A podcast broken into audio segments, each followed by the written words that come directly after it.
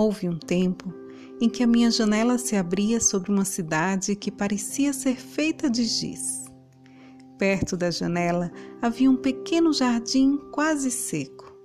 Era uma época de estiagem, de terra esfarelada e o jardim parecia morto.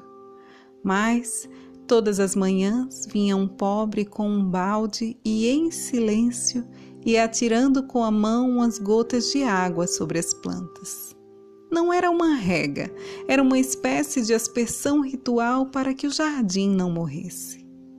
E eu olhava para as plantas, para o homem, para as gotas de água que caíam de seus dedos magros, e meu coração ficava completamente feliz.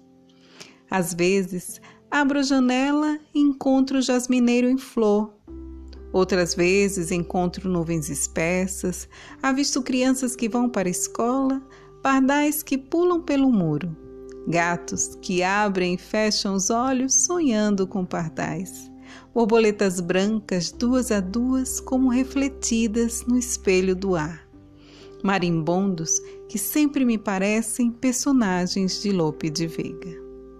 Às vezes, um galo canta, às vezes, um avião passa. Tudo está certo no seu lugar, cumprindo o seu destino. E eu me sinto completamente feliz. Mas, quando falo dessas pequenas felicidades certas que estão diante de cada janela, uns dizem que essas coisas não existem, outros que só existem diante das minhas janelas e outros, finalmente, que é preciso aprender a olhar para poder vê-las assim. Esse é o poema A Arte de Ser Feliz de Cecília Meirelles. Eu sou Carla Souza e esse é mais um episódio do Leio para você aqui no Doses de Biblioterapia.